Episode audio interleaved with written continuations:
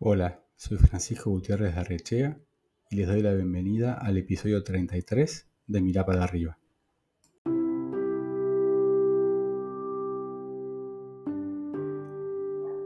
Diseñar un concepto conlleva un plazo de entre 30 y 60 días, periodo de gestación durante el cual aquellos que nos dedicamos de manera directa o indirecta al diseño imprimimos el ADN que determinará el desarrollo y la vida de productos, negocios y servicios. Un collage en el que planos, imágenes, textos, trazos insinúan en un mismo lienzo la imagen final del objeto de nuestro estudio. Una etapa en la que se omite de manera deliberada cualquier referencia concreta a los costos y plazos necesarios para la materialización del producto. Abunda el color, lo estético, lo aspiracional, la imagen, las texturas, los sabores, los olores e incluso los sonidos. Un buen diseño conceptual nos conecta con el producto terminado mucho antes de que se haya materializado.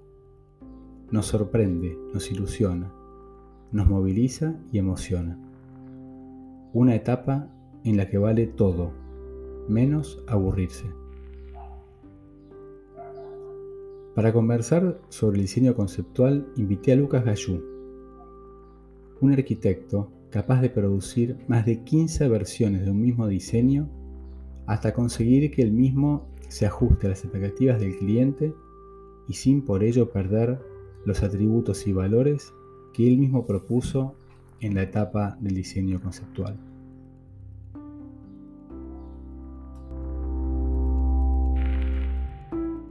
Bienvenido a Mirada para arriba, Lucas. Gracias, Kiko. Buen día. Buenos días para vos también. Este, bueno, te formaste en uno de los estudios de diseño más relevantes de la Argentina y desde hace ya cinco años fundaste Gallú Arquitectos. Tuviste la oportunidad de trabajar con más de 10 cadenas hoteleras globales eh, e influiste en el diseño de alrededor de 2.000 habitaciones hoteleras. Con toda esta experiencia y con, lo que, con el artículo que leí al inicio del episodio, eh, no puedo no preguntarte qué significa para vos el diseño conceptual. Eh, significa, creo que son varias cosas. Digamos, bueno, en principio es una instancia del proceso de diseño, ¿no?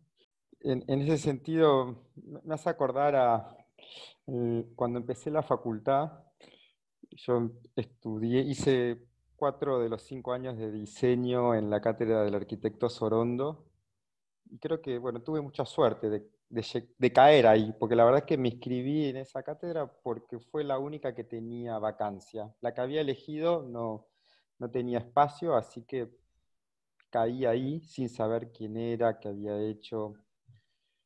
Y, y bueno, en, la cátedra y especialmente en los primeros años, pero seguro, siguió todos los años, pero en los primeros años nos machacaban con una serie de, de principios muy básicos. Y yo creo que eso me ha marcado bastante mi vida profesional y creo que tiene que ver con, esto del concepto.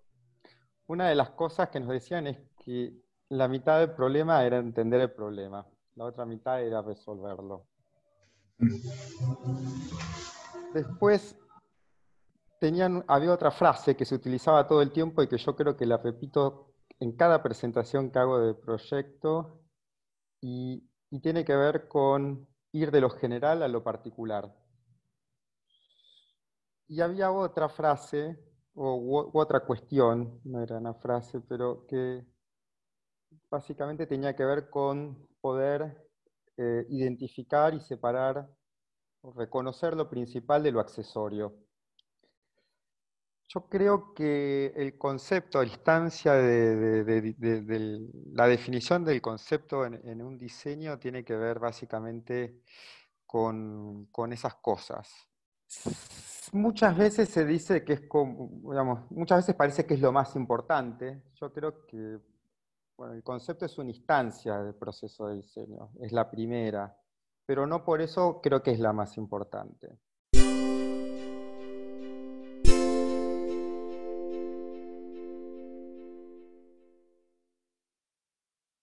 No es la más importante porque es parte de un proceso que está compuesto por otras cosas. Entonces, para mí difícilmente podría decir de que hay una parte que es más importante que otra es la base. Y por supuesto que para, una buena construcción hace falta tener bases sólidas y bien dimensionadas. Eh, pero, en fin, qué sé yo. Eh, creo que tiene que ver con eso el concepto. Sí, ahí me das pie en, esta base o en esta primera parte de un proceso que evidentemente tiene otras componentes después. Eh, cómo te, las rebuscas como, como, diseñador y como, como, líder de este proceso creativo eh, para mantener a salvo estos valores y atributos del diseño que pueden haber surgido en estas primeras etapas, pero bien sabemos que después en las etapas de desarrollo de ese diseño, cuando empiezan a, también a operar los plazos, los costos o algunos requerimientos eh, operativos o particulares del cliente, bueno, a veces eh, juegan como fuerzas contradictorias, ¿no? Entonces sí que ponen un poco en riesgo que esos valores sobrevivan. Entonces, bueno, ¿cómo manejas esa, esa transición desde la parte más, eh, vamos a decir, creativa, sin restricciones, a cuando, bueno, toda la artillería de las restricciones entra en, juego y aún así hay que llevar ese diseño en las otras fases y completar el resto de las etapas. Sí, te diría que creativas y emocionales, que es una cosa que no es poco importante. Con esta pregunta me haces acordar eh, en Caparra Entelman.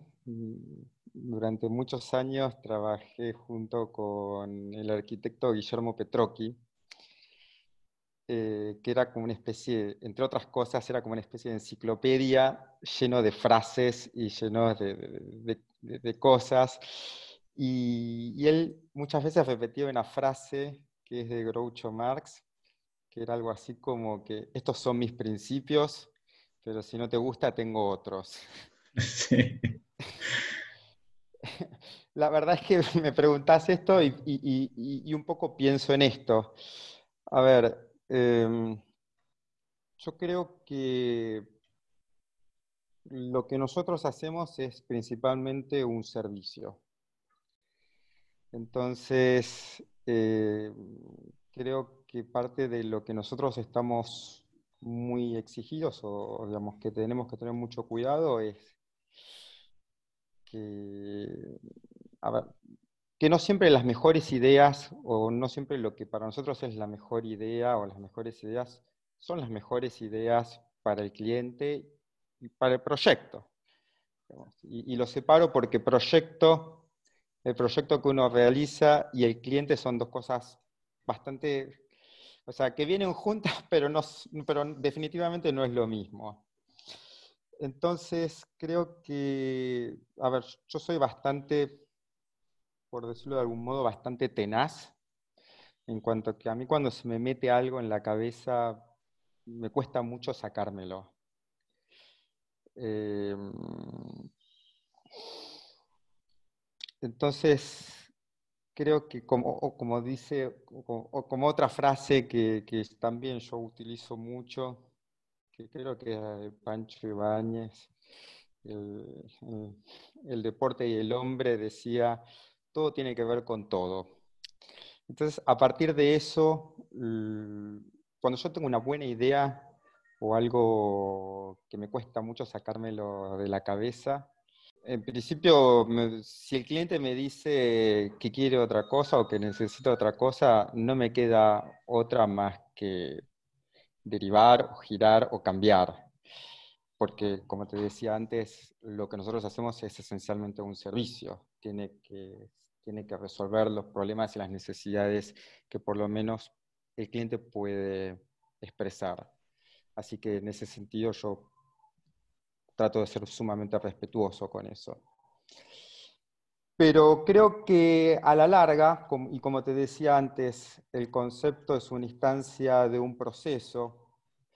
Cuando yo tengo una idea que me resulta muy valiosa, en el proceso de algún modo siempre logro como reciclarla o transformarla o vestirla de algún modo en el cual, eh, nada, creo que finalmente mantengo lo que me parece o lo que me pareció desde un comienzo importante, si es que en ese mismo proceso también mm, no cambió, porque, bueno, te, vuelvo un poquito para atrás en relación a la pregunta que me hacías antes, el concepto también eh, para mí es una hipótesis, ¿no? en el sentido de que uno hace todo ese proceso mental que, te decía de entender el problema, de separar y diferenciar lo principal de lo accesorio, eh, etcétera. Pero lo que puede suceder es que en el camino uno se dé cuenta que tiene que volver para atrás porque lo que pensó que era de un modo en realidad se da cuenta que es de otro. Porque también el cliente, cuando uno tiene las primeras conversaciones, plantea determinadas cosas y a lo mejor el cliente tampoco tenía muy claro lo que quería. Entonces uno va, sale a resolver cosas sobre premisas que también pueden ir variando. Entonces, por eso digo que el concepto no es lo más importante, en el sentido de que no es una cosa que es fija y que es única y que es hasta el final, pase lo que pase.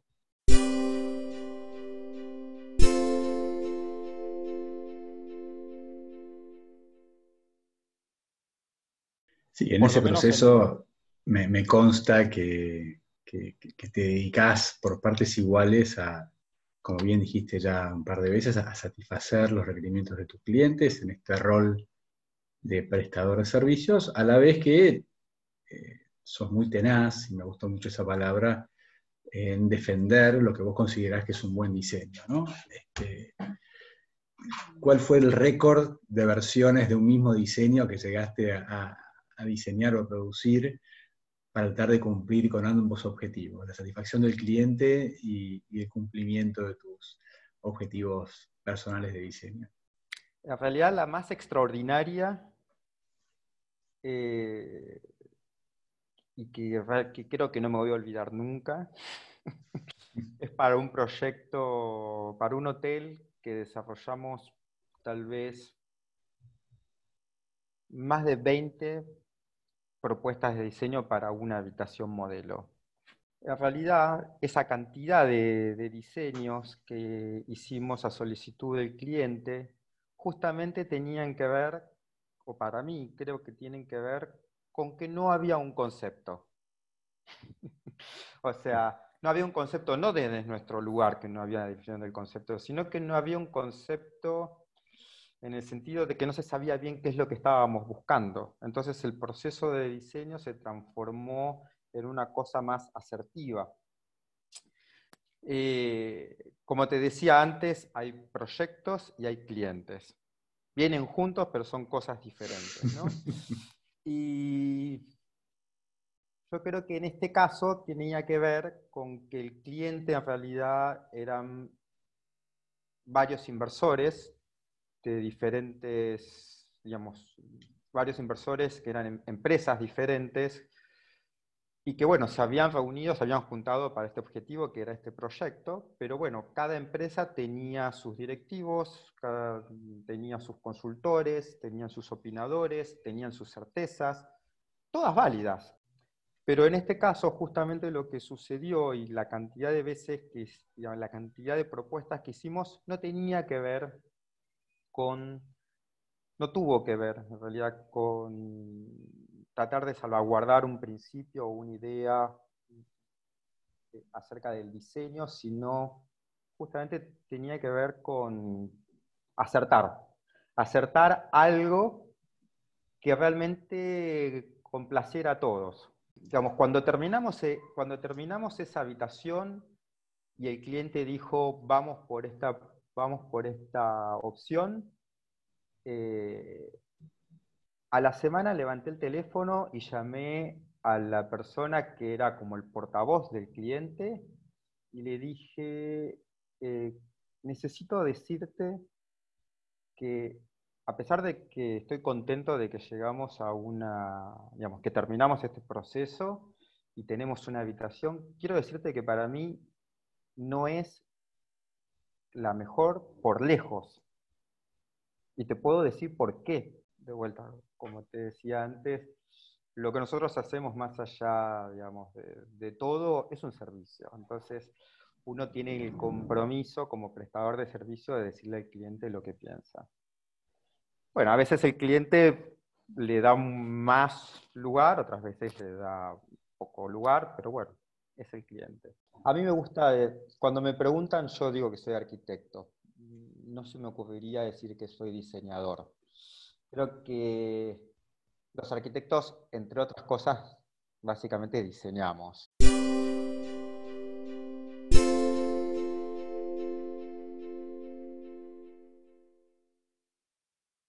Cuando terminé, estaba terminando el secundario y me tenía, tenía que tomar la, tenía que decidir qué seguir haciendo de mi vida, eh, decidí arquitectura y y creo que decidí porque justamente no sabía qué hacer.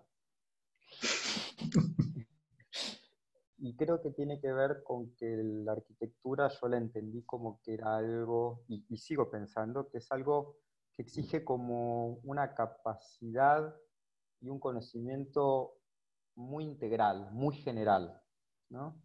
Después cuando en la carrera, cuando, cuando cursé historia, de la época del Renacimiento y, en realidad son como los primeros arquitectos. Eh, están esos arquitectos que en realidad no eran arquitectos, eran los humanistas, ¿no? Y en realidad eran arquitectos, eran músicos, eran matemáticos, eran filósofos, eran, eh, nada, eran gente del saber. Entonces, creo que no es casual que en la actualidad nuestro trabajo eh, definitivamente requiera un trabajo multidisciplinario. Eh, porque efectivamente uno creo que lo que más puede aspirar es a entender, pero no sabe todo. Eh, entonces, el, el, arquitecto y el trabajo en mi oficina, yo como, como, bueno, como el titular de la oficina, como director de proyecto, cuando convoco a gente de otras especialidades, de otras profesiones, en realidad lo que oficio como de, de, director de orquesta, ¿no?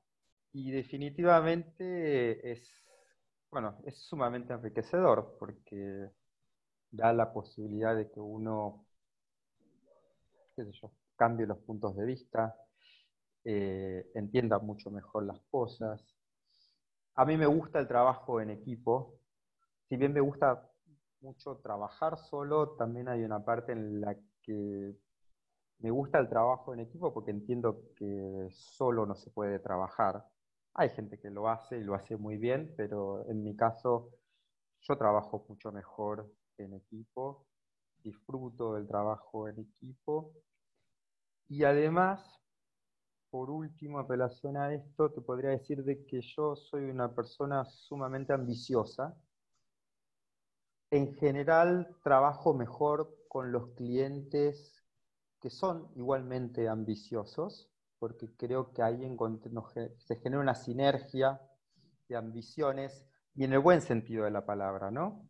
Bueno, parte de lo que nosotros hacemos y, creo que es esa sinergia que te decía, esa, ambición en la cual creo que justamente nuestro trabajo como un trabajo profesional hace de que uno obtenga más con menos.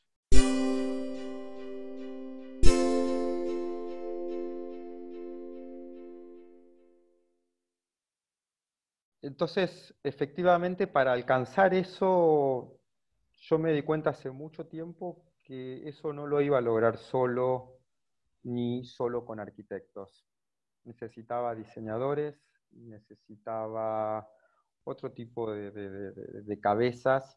Y de hecho, hace poco hicimos un, desarrollo para un proyecto en el que teníamos hasta historiadores, teníamos al mejor barman de, la ciudad de Buenos Aires, teníamos a una master sommelier, eh, diseñadores gráficos, y bueno, todo.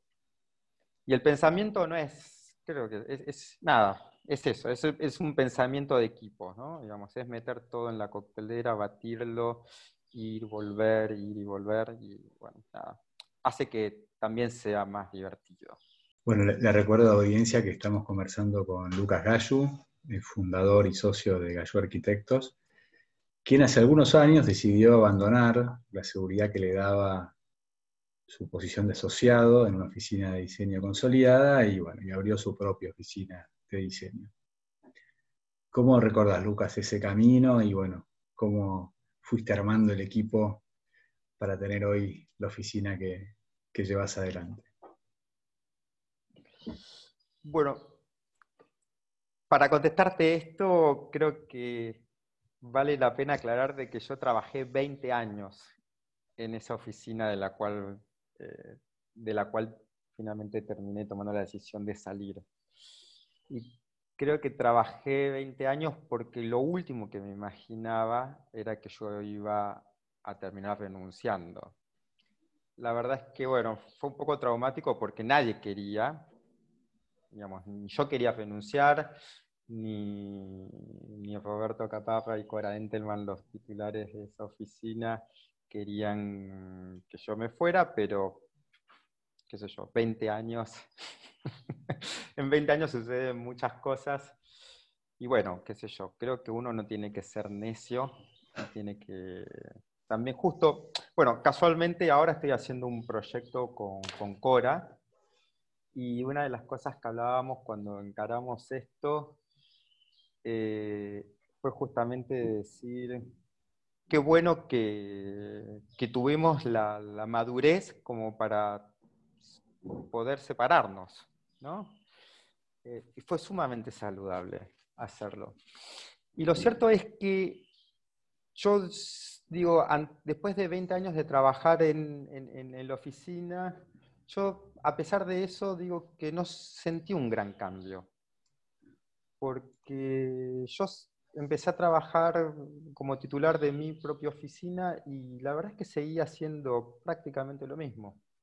Sigo teniendo prácticamente los mismos problemas, sigo trabajando casi la misma cantidad de horas. Eh, ¿Qué sé yo? No, no, no, no. Sigo interactuando con el cliente de modo igual, sigo sirviendo el café y haciendo los contratos, atendiendo el teléfono, em, vendiendo los servicios de mi oficina. Entonces, hubo un gran cambio, pero a la vez no fue, digamos, no hubo tampoco tanto, ¿no? Y, y también otra cosa que sucedió es durante, eso, durante todo el periodo en el que yo trabajé en Caparra Entelman, a la vez yo tenía mis trabajos de modo independiente. Eh, e incluso eh, yo llegué hasta hacer proyectos de diseño interior y de hoteles, eh, mientras que yo trabajaba en Caparra Entelman haciendo ese mismo tipo de proyectos. Por lo tanto, también ya tenía un equipo formado para trabajar de modo, digamos, para trabajar fuera de esa estructura.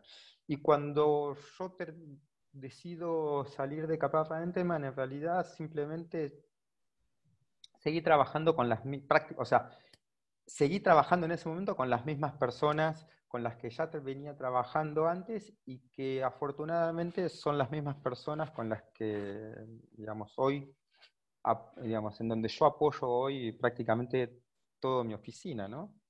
Bueno, también en este camino, eh, gran parte de tu trabajo se desarrolla en, la ciudad de Lima, en Perú, así que tenés una, oficina con dos, con dos puertos de alguna manera, y, sé que durante muchos años te pasaste casi la mitad del tiempo en Buenos Aires y, la otra mitad en, Lima. ¿Crees que la pandemia y todas las restricciones de viajes que hubo este año eh, te ayudaron a, desarrollar modos de trabajo más virtuales, donde tu presencia física se podía reemplazar por interacciones vía eh, digitales o porque viajara más la información a que viajaras vos? La verdad es que creo que no se puede decir de que no ha pasado tanto tiempo, ¿no? Porque vení, esto empezó en marzo, estamos terminando el año y creo que por lo menos los, en, en, el primer momento en que empezó la pandemia, creo que nadie se imaginaba que íbamos a llegar a terminar el año de este modo y, hoy podemos pensar de que en realidad todavía vamos a seguir como decantando este, este fenómeno tal vez por lo menos un año más. En ese sentido, mm, sí, obviamente hubo muchas cosas que cambiaron eh, y creo que seguramente va a seguir habiendo cosas que van a cambiar eh, eh, pero no, todavía no tengo claro. La verdad es que no tengo claro hacia dónde estamos yendo. En cierto sentido, nuestro trabajo, bueno, al tener dos sedes y al, hacer proyectos de hoteles, en donde en general todos los hoteles están bastante lejos de donde uno está, de donde está nuestra oficina, eh, nosotros ya teníamos bastante entrenamiento en estar lejos o, trabajar a distancia, ¿no? Digamos, las reuniones en conferencia, videoconferencia, no fueron en, absoluto una novedad. Eh, viajar con una portátil y, solamente teniendo conexión de internet eh, estar, digamos, lograr estar prácticamente como en la oficina, eh, tampoco fue una novedad, porque bueno, vamos, a los, vamos a las obras, nos conectamos a internet y tenemos el acceso a toda la información, no la llevamos encima, pero nos comunicamos con la oficina, con el server, con la nube, modificamos un archivo, sube a la nube, rebota en la nube, se baja al server, esas cosas afortunadamente, por lo menos en nuestra oficina, ya estaban todas muy implementadas. Así que eso, eh, en ese sentido, fue fácil. Ahora, definitivamente no es lo mismo que toda la comunicación con el cliente, que todo el contacto con el cliente, con el equipo del cliente, eh, sea exclusivamente por videoconferencia. Eh, cuando además lo que nosotros hacemos tiene que ver con cuestiones tan subjetivas como, digamos, como la decoración, ¿no? En el que más allá de los fundamentos eh, y las cuestiones técnicas, eh, se juega mucho el, gusto eh, y es a veces y en general muy difícil lograr que el cliente eh, se despegue del gusto personal o de las cuestiones subjetivas. Y además se da esto de que uno digamos, empieza a tener un contacto con el cliente ya más distante y deja de tener esa reunión presencial. Eh, yo creo que ahí sí efectivamente se perdieron algunas cosas. Recién mencionabas la, subjetividad del gusto de, los clientes y que bueno, a veces es difícil abandonarlo. Así que te voy a hacer una pregunta que siempre es poco simpática para los diseñadores o los arquitectos, ya que ustedes siempre dicen que, los proyectos son como sus hijos, ¿no? Y que los quieren a todos por igual. Pero bueno, yo aún así te voy a preguntar, o te voy a pedir que destaques alguno que por alguna razón eh, lo recuerdes de manera diferente o singular. Me cuesta, es, exactamente como, como, decís, las obras, creo que, que, sí, posiblemente para casi todos los arquitectos o para todos los que hacemos obras, eh, son como hijos y es realmente difícil eh, poder decir cuál es el preferido.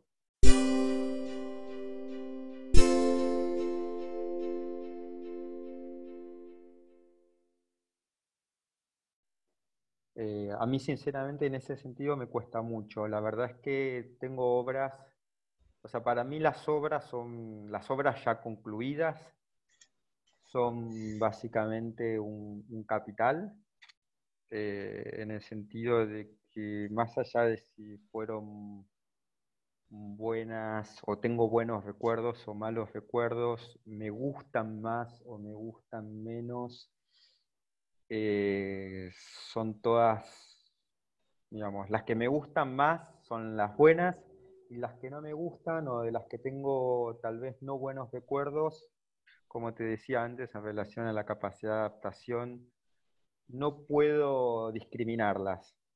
Eh, no puedo como hacer un juicio de valor y decir, estas son las que valen, estas son las que no valen para mí las obras malas valen un montón también, porque justamente creo que uno vive de lo bueno por lo bueno y de lo malo para lograr mejorar, para lograr progresar. Entonces me cuesta mucho colocarlas, eh, digamos, diferenciarlas o decir, me quedo con esto y descarto lo otro. Bueno, vamos a dar por válida esa respuesta.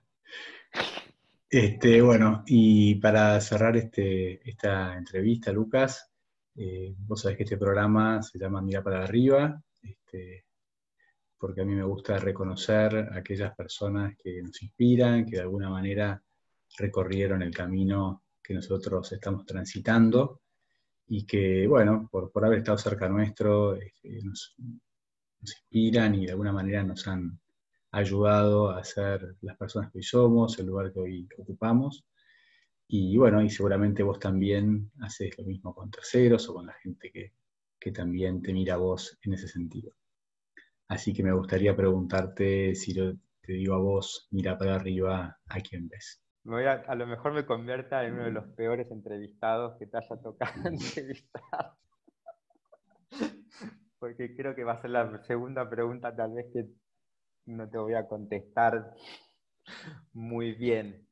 Eh, creo que también, eh, por, lo que te decía antes, me cuesta poder decirte a quién miro para, a quién miro para arriba, ¿no? En ese sentido metafórico, ¿no? Digamos, con quién uno se queda, a quién valora más.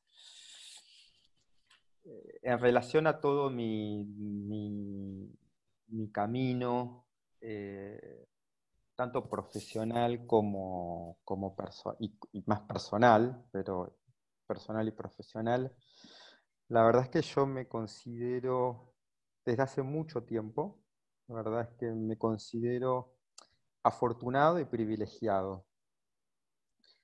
Y eso es algo que no puedo pensar, o sea, no, no, no puedo asignárselo a, alguien o algo. Es como, qué sé yo, eso, es afortunado y privilegiado. ¿Por qué? Porque sin lugar a duda no puedo dejar de sentirme afortunado y privilegiado. Em, no sé, creo que la verdad que me considero una persona con una alta capacidad para admirar y mirar para arriba lo que me hace pensar es que depende del momento. Eh, puedo admirar un granito de arena y puedo admirar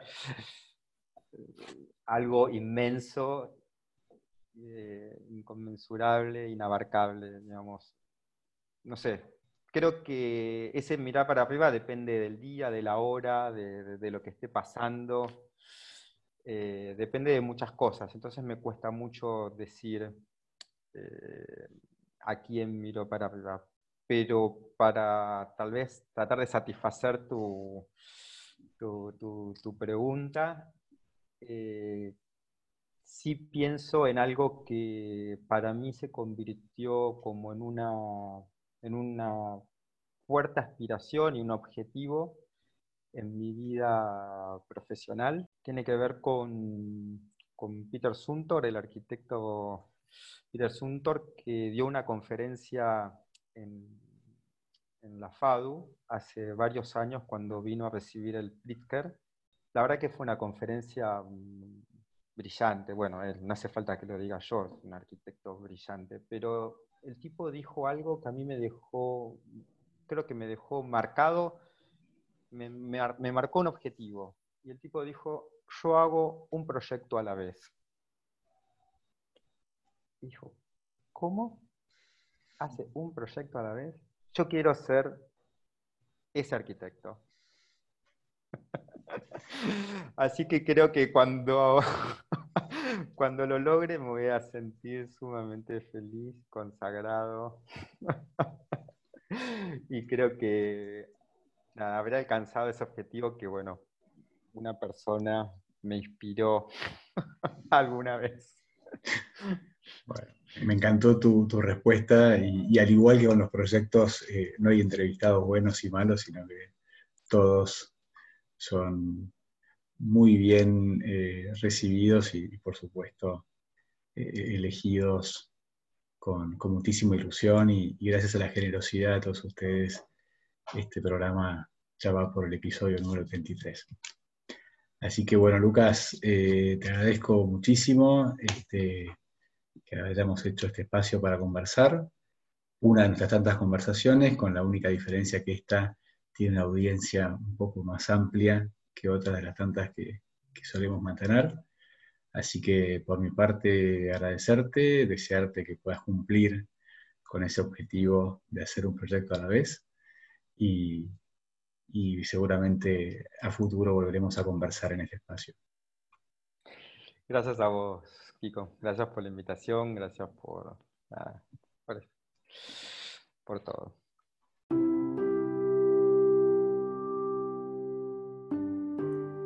Muchas gracias, Lucas, por aceptar, o mejor dicho, resignarte a que una de nuestras tantas conversaciones se produzca con micrófonos abiertos.